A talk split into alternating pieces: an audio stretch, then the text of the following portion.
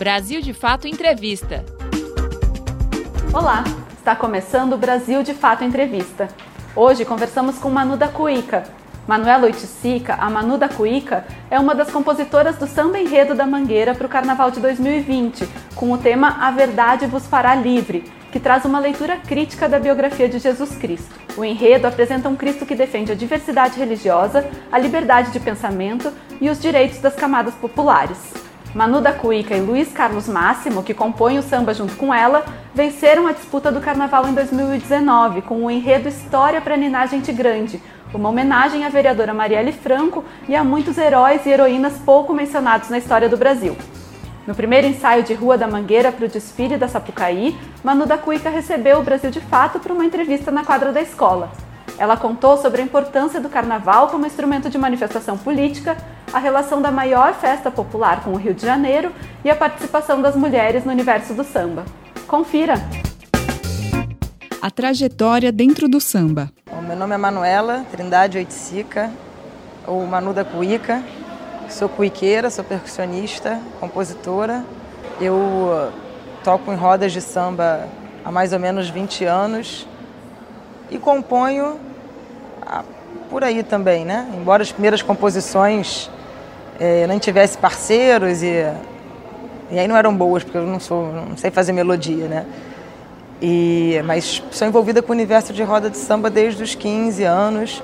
Carnaval, eu sempre brinquei, brinquei carnaval de rua, acompanhava os desfiles na Sapucaí também. Então, o universo do samba e do carnaval é um universo que me forma, né? Desde, desde sempre. Sou cria do Bip Bip, que é um botequim em Copacabana, um botequim cultural.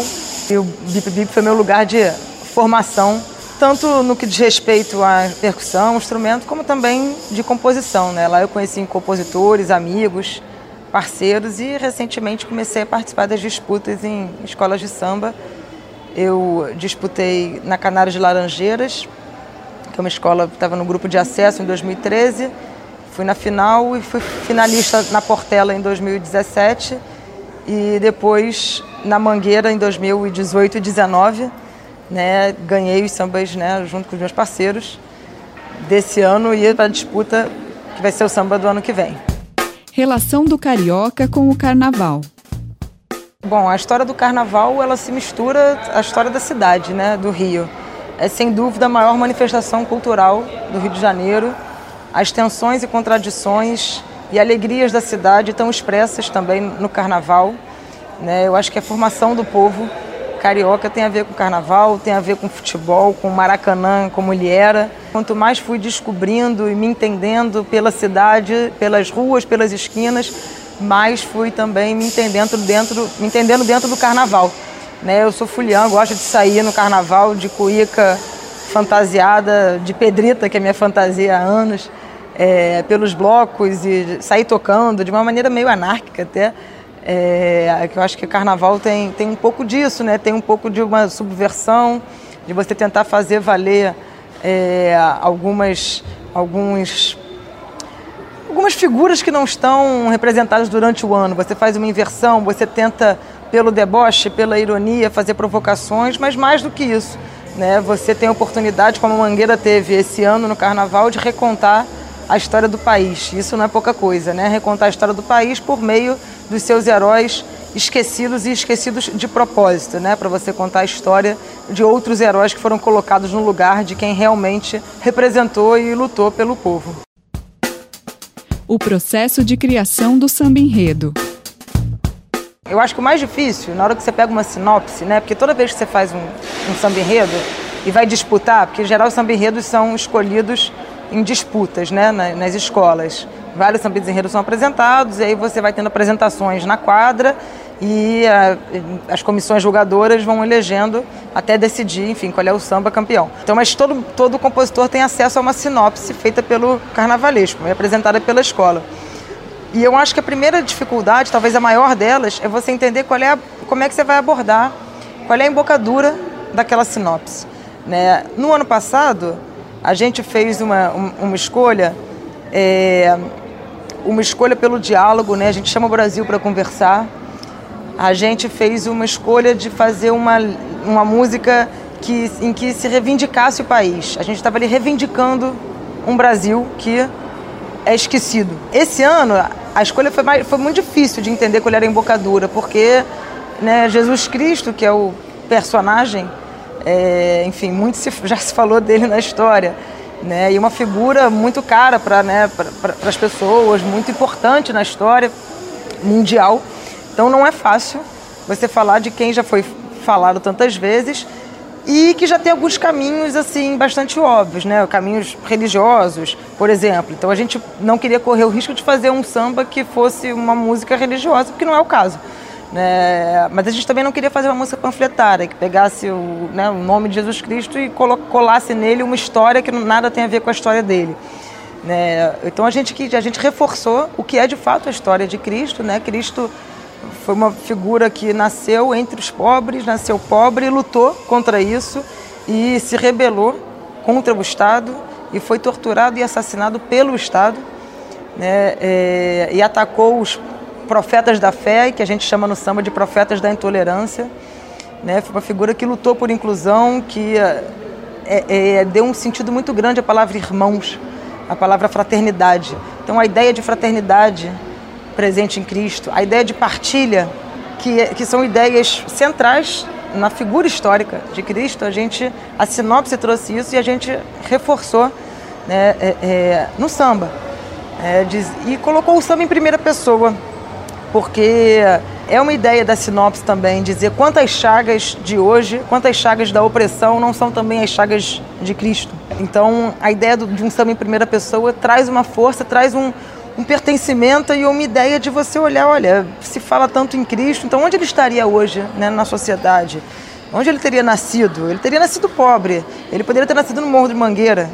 É, e se ele tivesse nascido no Morro de Mangueira, como é que teria sido a sua trajetória do ponto de vista com a sua relação com o Estado? O que, que o Estado em geral faz com os jovens moradores de favela? Né? É, então, essa, essas provocações que estavam no enredo, a gente acho que levou a sério na letra e trouxe também para a letra a parte final, assim, é, é, de um Cristo que aprende com samba também, né? Que ele ouve o desabafo sincopado da cidade, ou seja, o samba é o desabafo sincopado da cidade. E aí ele se espalha pelo carnaval e finalmente abençoa o carnaval, dizendo: Mangueira, samba, teu samba é uma reza pela força que ele tem. Mangueira, vão te inventar mil pecados, mas eu estou do seu lado e do lado do samba também. Então, trazendo essa ideia da arte como uma coisa muito forte. A arte não pode estar sendo escanteada como hoje ela é escanteada né, pela parte do poder público, seja na esfera que for. A arte, a arte, em especial a arte popular, ela é definidora de um povo e ela precisa, no mínimo, ser respeitada. Intolerância religiosa no Brasil.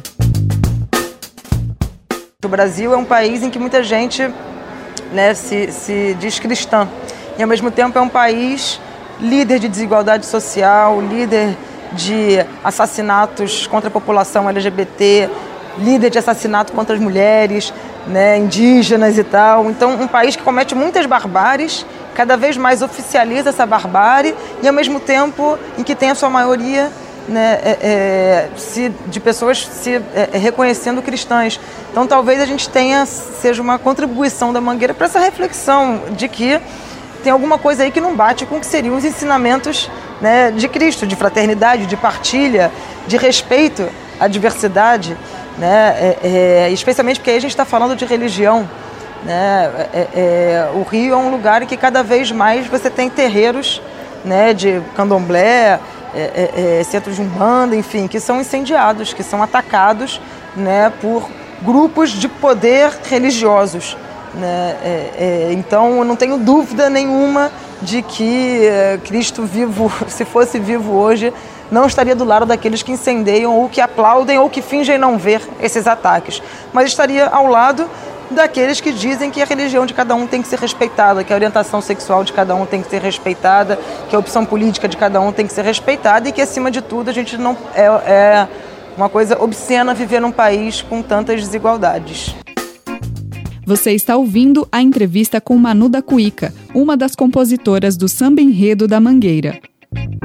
Recepção da comunidade da Mangueira. Olha, pelo que eu senti na quadra, nas disputas e com pessoas que eu converso, é, e que vêm à quadra, ou que frequentam, assim, foi um samba muito bem aceito, o enredo foi muito bem aceito.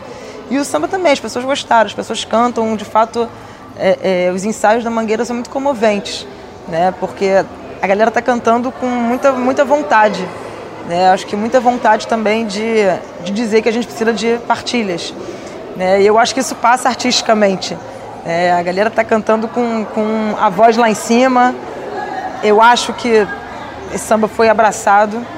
Né? É, eu não, não posso falar isso com toda certeza, porque estou no lugar da, da, compositora do samba, mas pelo que eu ouço e percebo e vejo, é, é, eu acho que ele foi bastante abraçado e é um samba de, de todos nós. Essa é a parte mais legal, né? Assim, a ideia de que você tem uma autoria do samba, mas você tem um pertencimento, né? Então eu sou uma das autoras do samba, junto com o Luiz Carlos Máximo, meu parceiro, compositor, mas o samba, nós somos os autores, mas ele pertence a muito mais gente do que nós, ainda bem.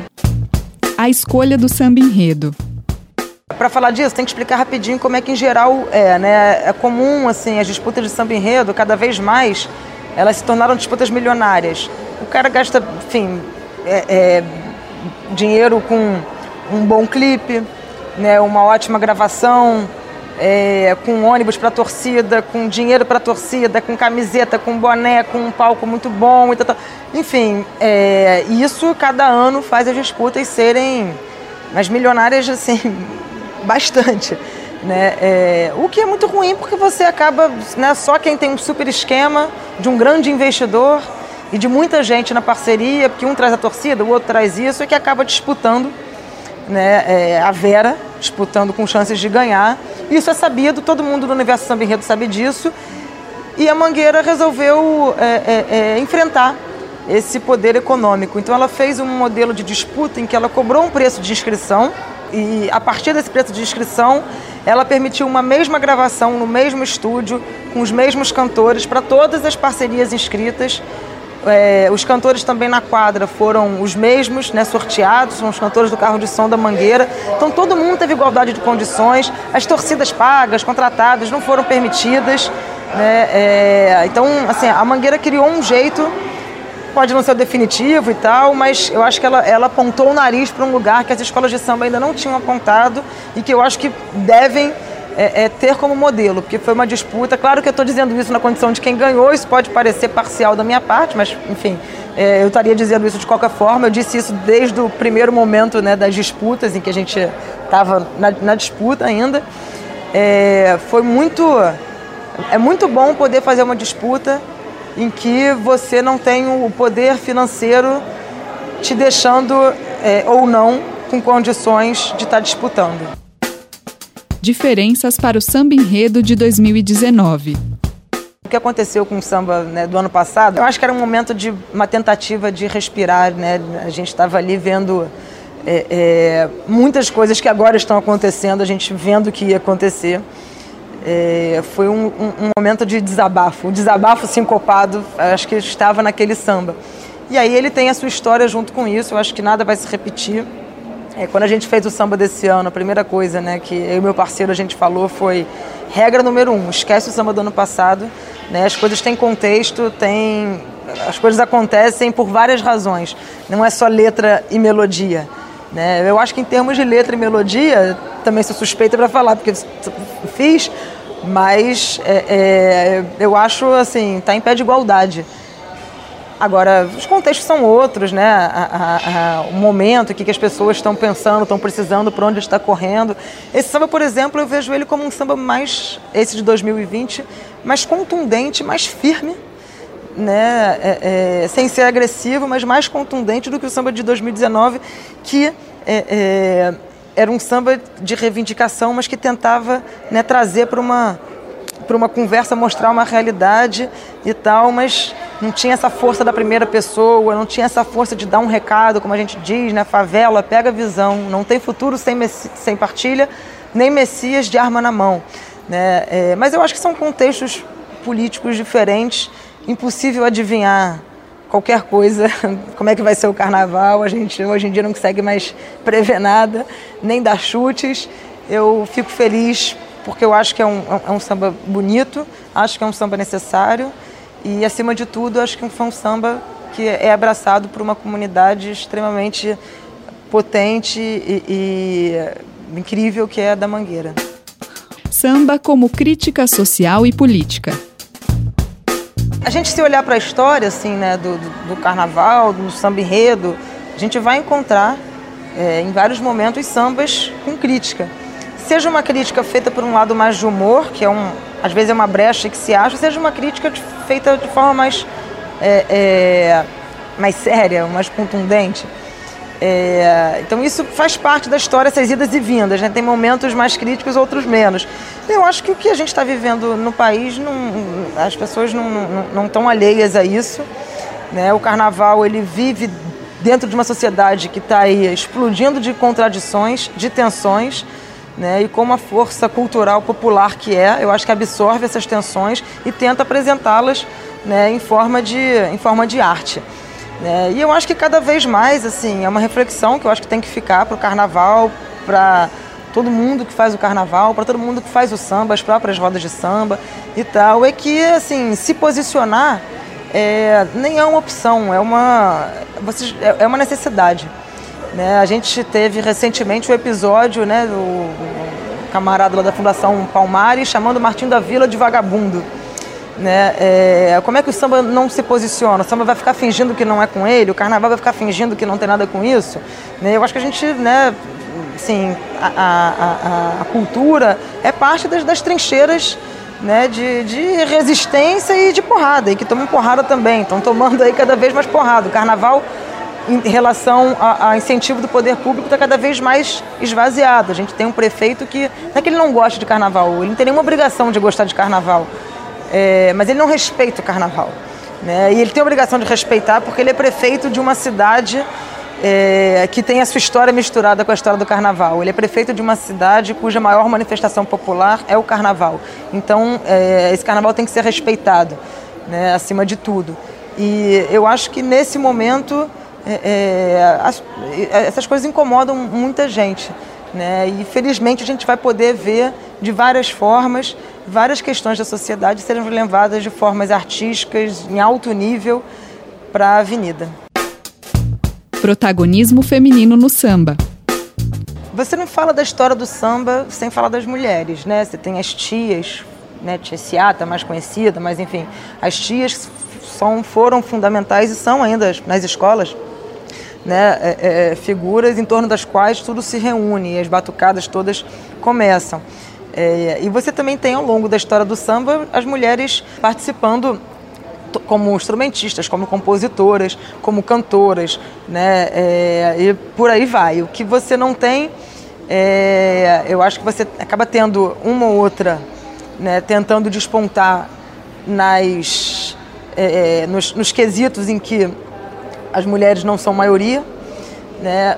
mas talvez de forma mais isolada. Eu acho que a gente, por conta inclusive dessa presença histórica das mulheres no samba, eu acho que é muito fácil para nós mulheres nos reivindicarmos é, como protagonistas, como é, quando somos, né? porque a gente tem uma história que diz isso.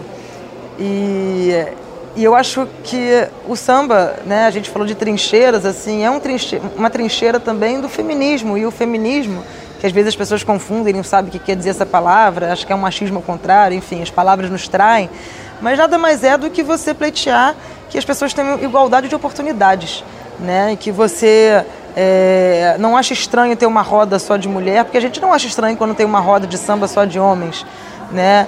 E o, o melhor dos mundos, ter uma roda misturada, em que né, você vai ter, em que as mulheres se sintam encorajadas a assumir instrumentos, por exemplo, que em geral elas não são encorajadas a assumir. Né? É, e eu acho que isso acontece também na composição. Você pega na história do samba enredo, a Dona Ivone é mais famosa, tem outras mulheres, a Tereza Cristina né, compôs samba enredo, é, é, ganhou estandarte, mas somos muito poucas frente à quantidade de, de compositores parceiros homens. Né? Eu acho que a gente precisa ser cada vez mais é, é, eu assumi ano passado a minha autoria no Samba da Mangueira. Eu não estava assinando o Samba da Mangueira porque eu estava participando de uma outra disputa na Portela. E você tinha, felizmente na Mangueira esse regulamento não, não existe mais, mas uma coisa que impedia você estar tá, tá disputando em mais de uma escola. Embora essa seja a realidade da disputa de samba enredo. Todo mundo sabe que as pessoas disputam em várias escolas. Aí você tem um regulamento que finge que não sabe. Mas enfim, a gente estava disputando na Portela e disputou aqui na Mangueira e não assinava.